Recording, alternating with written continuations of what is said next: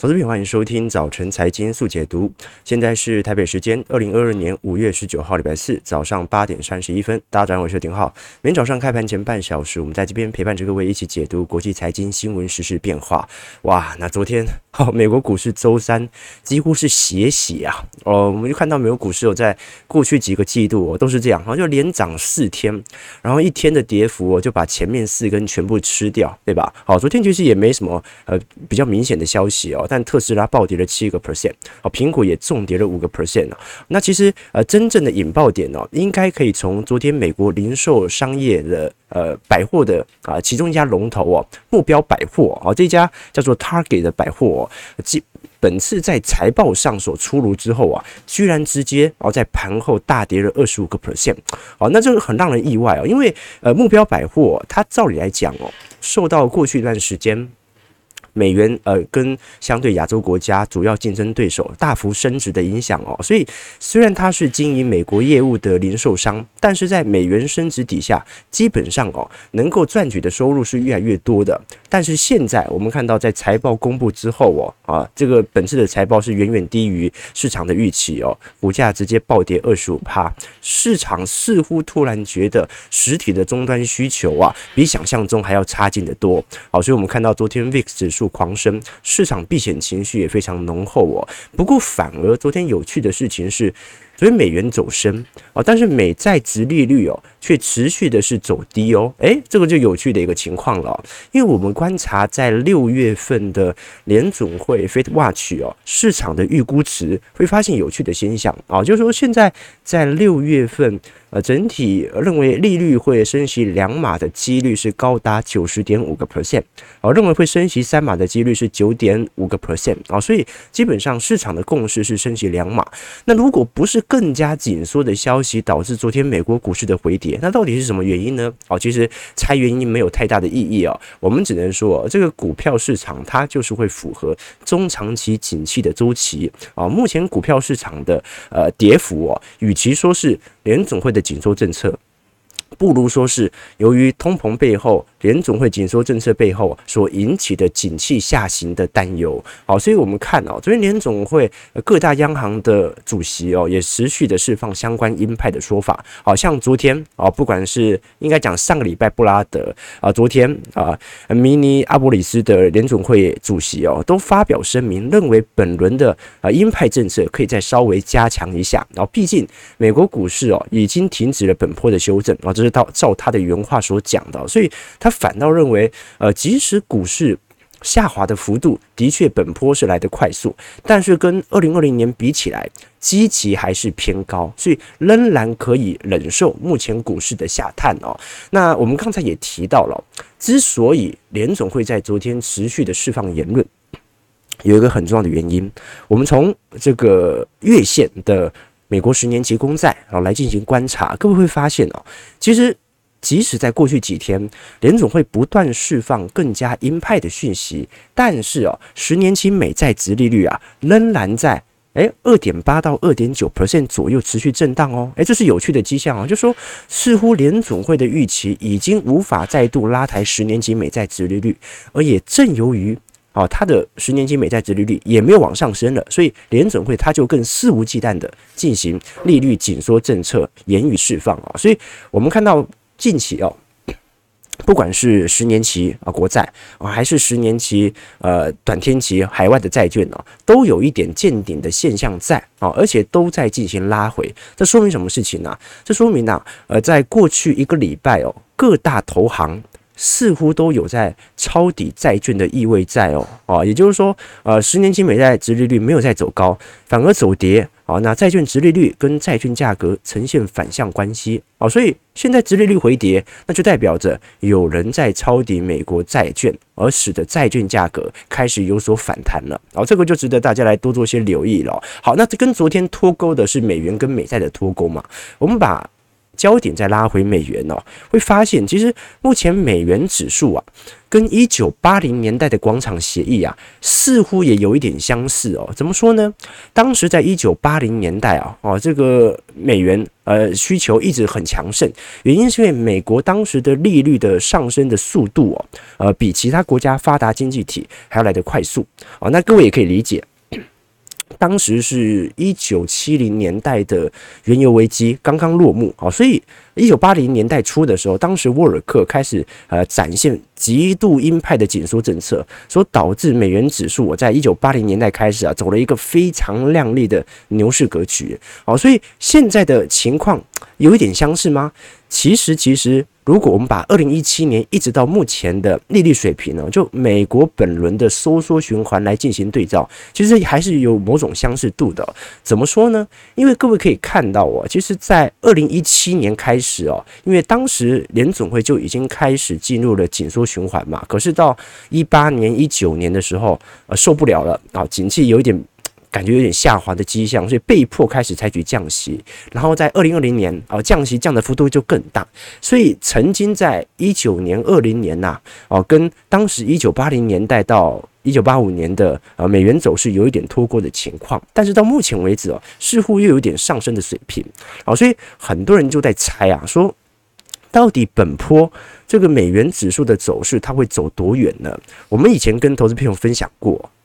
先说结论啊，就是说美元其实在升值格局或者说收缩格局当中啊，它没有一路涨到底。什么意思呢？就是根据过去的呃回测资料来判断啊，这个美元它不会在升息周期啊。一整个周期都是上涨的，通常升息周期到一半的时候，它就会有这个开始反转的迹象。为什么？因为美元它也是呃提前进行反应，好，就好像呃美元它升值的时候，它不会等到升息才开始升，它在升息前，联总会在缩减购债，市场有预感的时候，它就已经开始先升了。那同样的，当升息循环到尾半端的时候，哎，很多做多美元者就会开始顾忌，为什么？因为它可能快要结束了。那什么时候结束呢？就是本轮的景气明显要进入经济衰退，联总会被迫降息的时候。好，那这个时间点，目前华尔街的预估是在什么时候呢？我们以大摩来看，大摩是最为悲观的。大摩认为今年第四季就要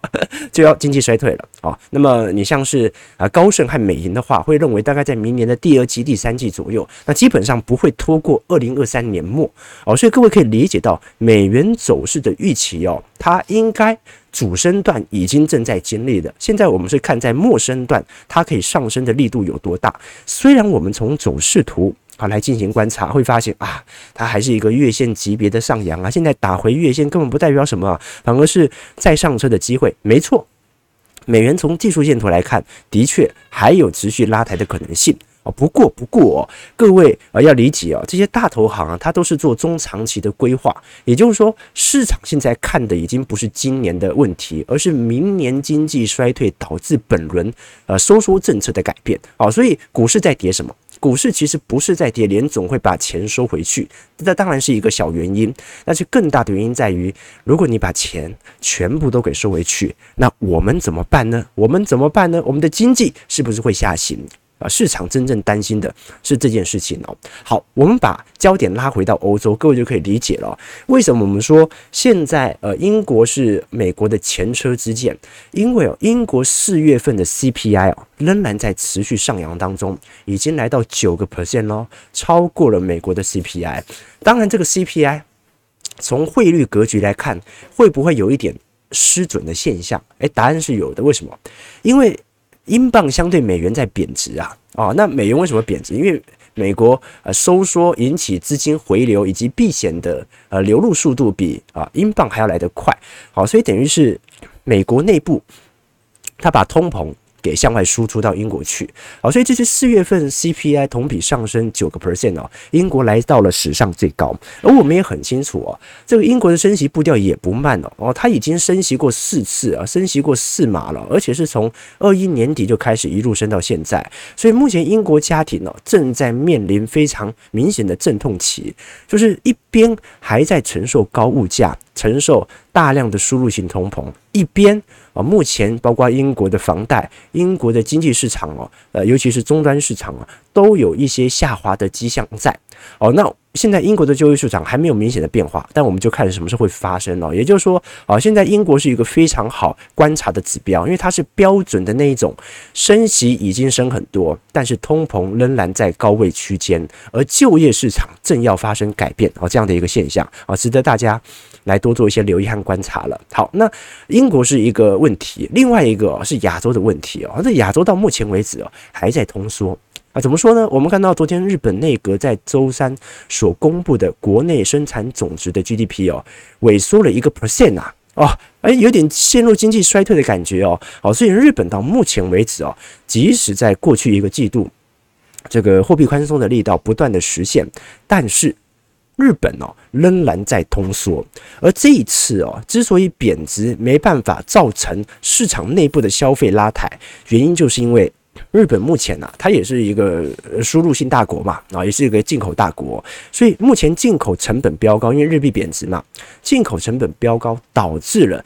对内的贸易产生极大的压力，大量的内需企业直接采取啊这种呃关门或者不生产这样的一个措施。为什么？因为根本赚不到钱，啊，根本赚不到钱，成本太贵了。所以日本哦，它不是说没通膨，它是 PPI。生产者物价指数太高了，但是 CPI 太低了，就是公司所面临的成本非常非常的高，但是呢，消费者物价指数啊啊根本就没有人要消费啊这种情况，所以你就会发现啊，生产者物价指数在通膨。消费者物价指数在通缩的一个现象在哦，好，那这个就是目前我们所看到实体的情况。好，那昨天美国股市在跌什么？其实没有任何的消息啊，涨多了就是会跌啊，跌久了就是会涨。好，但是呢，它最终会取决于啊全球整体的景气的周期。那我们看到有很多发达国家目前已经正在高速下行格局，那有一些已经见底，正在打。正在筑底的过程，像中国啊就是这样子哦，所以我们反而可以观察中国多快可以走出本轮的景气下行周期，那么也就代表着啊市场到时候就会来到一个相对底部的位阶啊，值得大家来多做一些留意了。好，我们看一下美国股市呃四大指数的变化，道琼工业指数暴跌一万一千呃一千一百六十四点，哦，这跌幅蛮重的，你看一二三四五，好一根黑棒。把昨天五根，呃，这个应该前天五根这个这个红 K 全部吃掉了，然后昨天重跌三点五七 percent，收在三万一千四百九十点哦，标普也跌很凶哦，哦，这个标普目前跌了一百六十五点，四点零四 percent 啊，收在三千九百二十三点，哇，这一样哦，这个道琼和标普都已经逼近逼临下方的啊最低点了，纳指的部分哦，昨天暴跌五百六十六点。四点七三 percent，收在一万一千四百一十八点哦。那费半昨天跌最凶哦，不过它离下方低点还是比较远的距离哦。哦，因为费半本轮的弹幅就比较明显嘛。费半暴跌一百五十八点，五点一七 percent 啊，收在两千九百零八点。好，所以我们看到四大指数其实呃相对来看走势都非常疲惫哦。我们也一直跟各位讲说啊，本轮的反弹完全不代表什么啊，通常。呃，在空头区间哦，这个反弹的力度来得最强啊！为什么？因为这空单总要回补的嘛。啊，我们看到昨天，呃，苹果大跌了五点六四 percent 哦，对于整个标普五百的全值啊有非常明显的影响啊。然后脸书也大跌了五点一二 percent，啊，Google 跌了三点九，啊，亚马逊七点一，微软跌了四点五。那更不用讲费半了哦，这个费半 AMD 跌了六 percent，辉达跌了六点八哦，高通六点六哦，Intel 四点六，呃，台积电 ADR 昨天跌了接近三个 percent 啊，二点九九 percent 哦。那我们还是观察一下，因为最近美国的投行哦。也陆续公布了自己十三 F 的呃建仓报告哦。我们来观察一下这些美国投行在第一季美国股市在下行区间的时候哦，抄底了哪些股票啊？其实股票跌那么多啊，假设它的资金的赎回力度没有想象中来得大的话，那么它肯定会抄底。所以如果以私人管理部位啊来做观察的话，我们发现啊，先说。呃，这一张图表示美银在过去一段时间啊，整体的超国呃，不好意思，不是美银，而是整体的美国银行现在所进行抄底的一个计划为何？其实我们还是可以看得很清楚啦。如果是以整体来看，呃，美国普遍的投资机构其实都在进行资金的赎回，也就代表着大量的资金其实正在被散户拿回去。所以，美国大部分的银行啊或者投行哦，它能够购买的股票是有限的啊，只有私人财富部门目前的金额还在增加当中。那我们就一一来看，首先先看美银。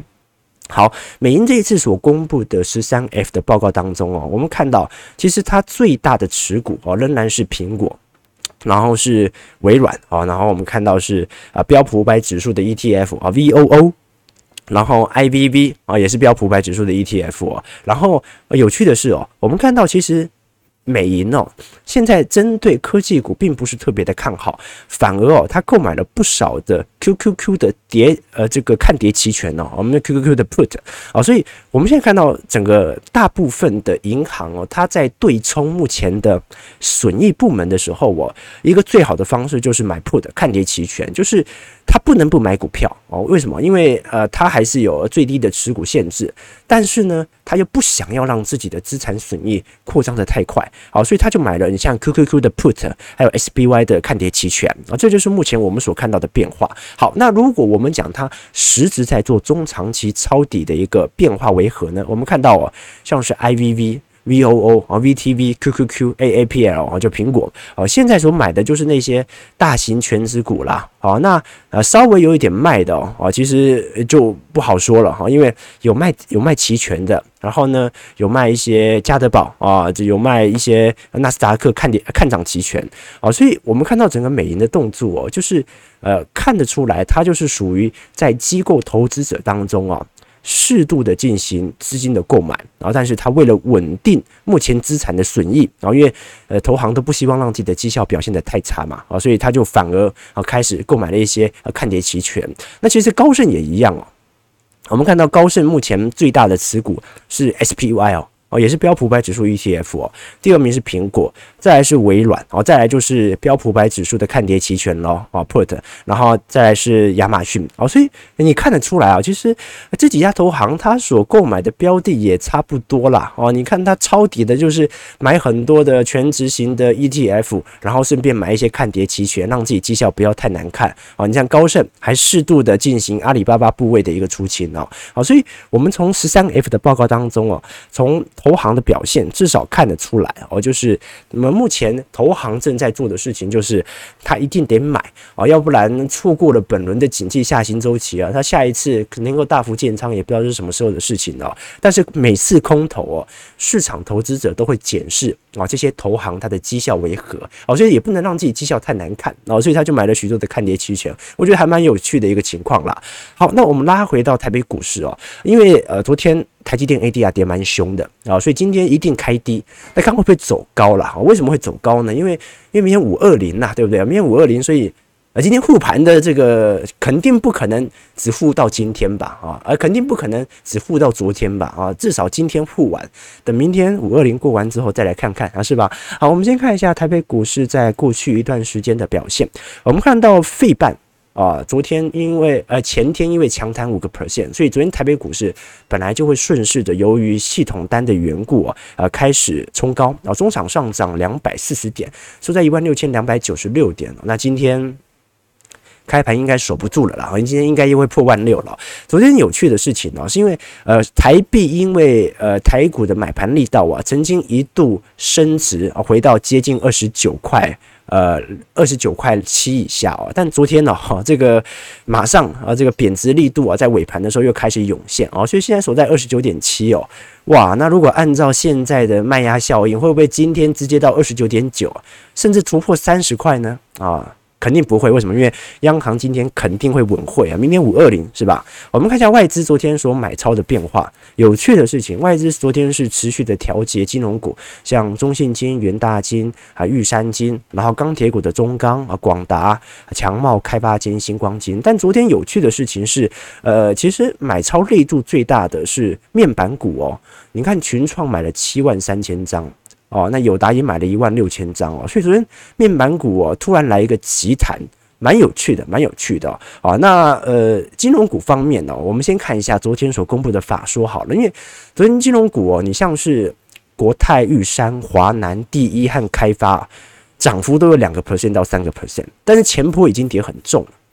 所以本波的弹幅其实也不代表任何事情，但昨天值得观察的是，合库和中信哦都陆续召开了法说哦。那我们可以看到一个比较明显的迹象哦，你像是合库金，合库金在呃整体今年第一季的收益哦有非常明显的下滑的趋向在哦，不管是合库银、合库证、合库票都是哦，仅仅只有合库的资产管理部位开始增加，所以跟美国目前投行有一点像哦哦，就是说。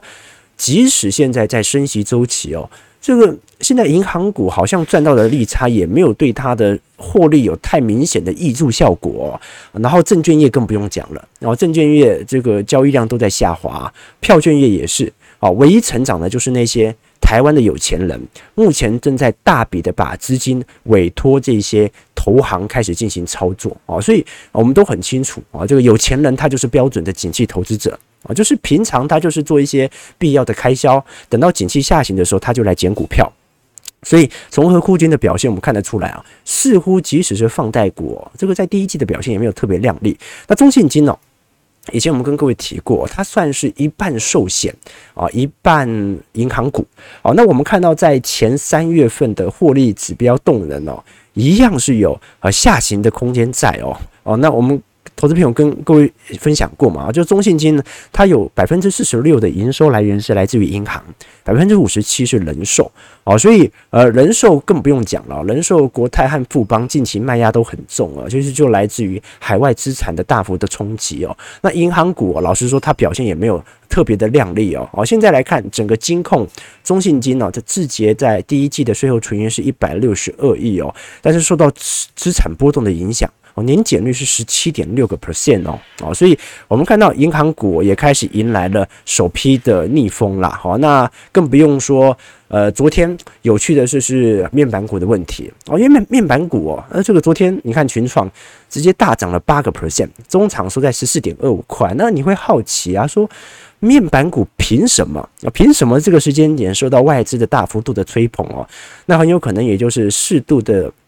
系统单的回补而已哦，你看这个面板股本轮的空头趋势已经走了相当长的一段时间哦，友达昨天也上涨五个 percent 嘛，哦，昨天两档股票成交量都很大哦，可是我们还是跟各位分享对于面板股的看法哦，在今年以前都不会有可能回到呃景气啊上升周期，因为面板股哦，它跟景气周期的变化性哦，往往是走在最为领先指标，所以我们看到在。二一年的第三季啊，当时呃面板股的毛利率啊，就在从当时的接近三成左右啊，开始高速的下滑。现在毛利率不到一半哦，不到十五个 percent 哦。那预估现在在整个二二年呐、毛利率都没有攀升的情况在，也就代表着在二零二二年。啊，这个面板股始终处于空头卖压区间，有任何的回补哦，可能都是一个呃停损点而已哦。那二三年、二四年更不好说。然后毕竟呢，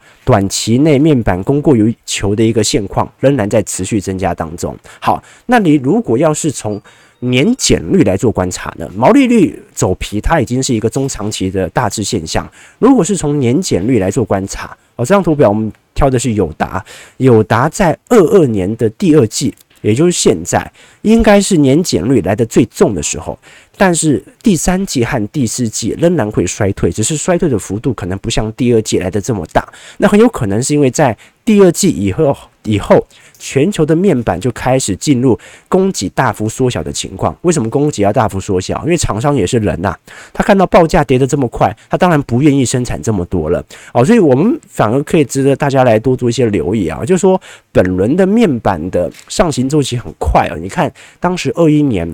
呃第一季、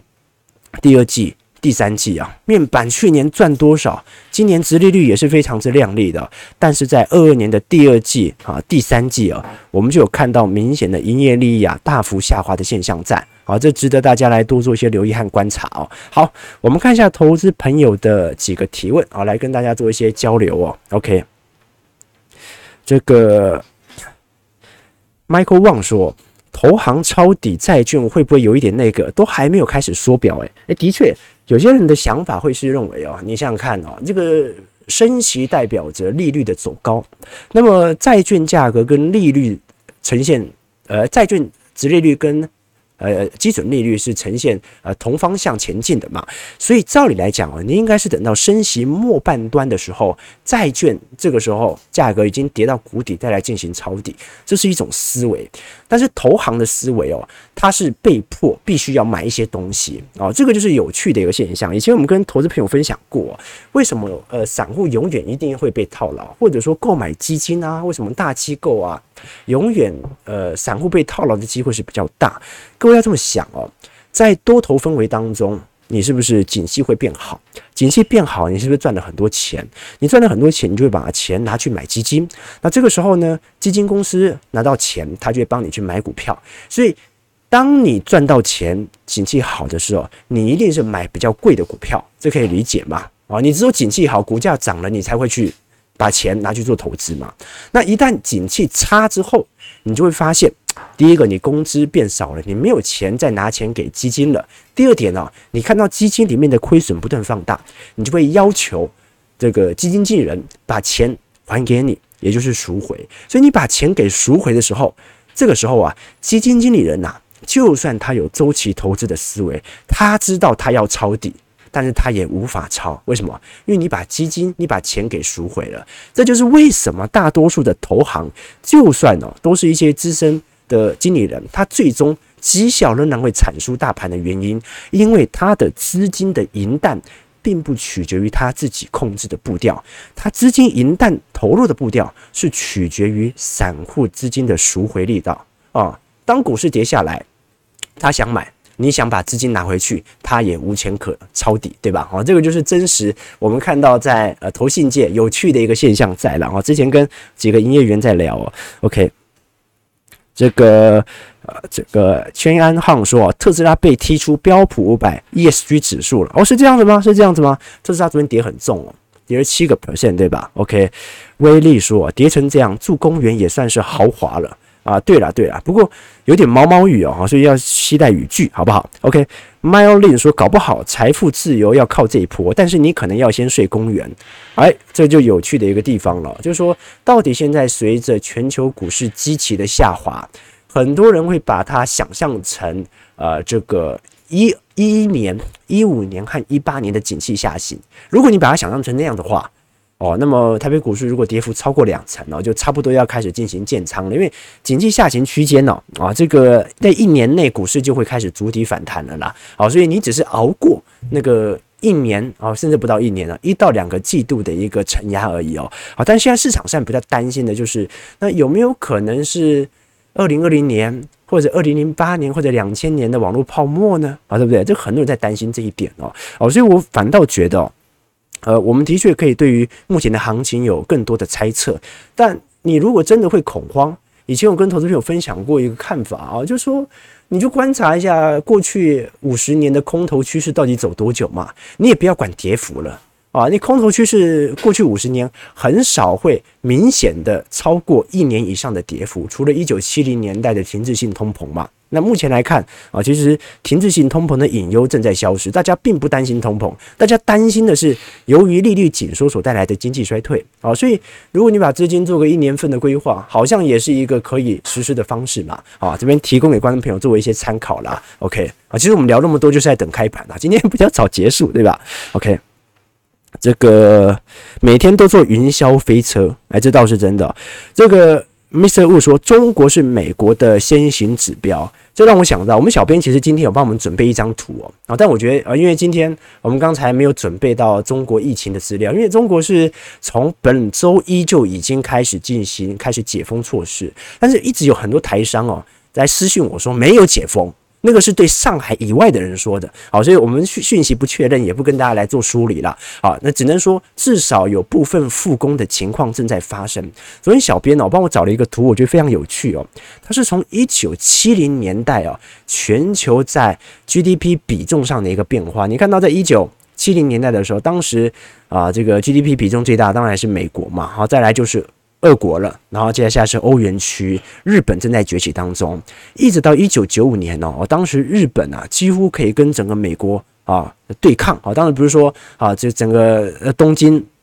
房地产可以买下整个美国嘛，对不对？那一直到二零二零年呢，我们看到整个周期的变化，所以这让我想到一件事情，就是我们过去我记得是上个礼拜哦，哦，明天抽书，明天抽，时间没有。上礼拜我跟各位聊到达里欧的新书嘛，其实他就是在聊这件事情，就是有时候我们在看待市场周期的时候啊，到底美国跟中国它有没有一个大国自然博弈的周期？因为照达里欧来说，美国目前在陌生段。就还在扩张，但是贫富差距不断扩大，内部的种族问题冲突也在不断扩大，所以随时都有可能被中国超越的一个现象啊！所以这也似乎可以说明为什么达里欧最近开始布局一些中概股，是吧？啊，但这个问题很大，以后有机会我们再来跟各位做交流。好，台北股市上涨三百三十六点，收在一万五千九百六十点，好，跌破了万六。我们看一下今天复盘效果多大了哈，我觉得今天可能九点半以前啊，股票市场见底的几率蛮高的哈，那五二零对不对哈？我们看一下今天好，那次的买盘力道会有多大吧？感谢各位今天的参与，我们就明天早上五二零啊，早晨财经速解读再相见，祝各位投资朋友开盘顺利，操盘愉快。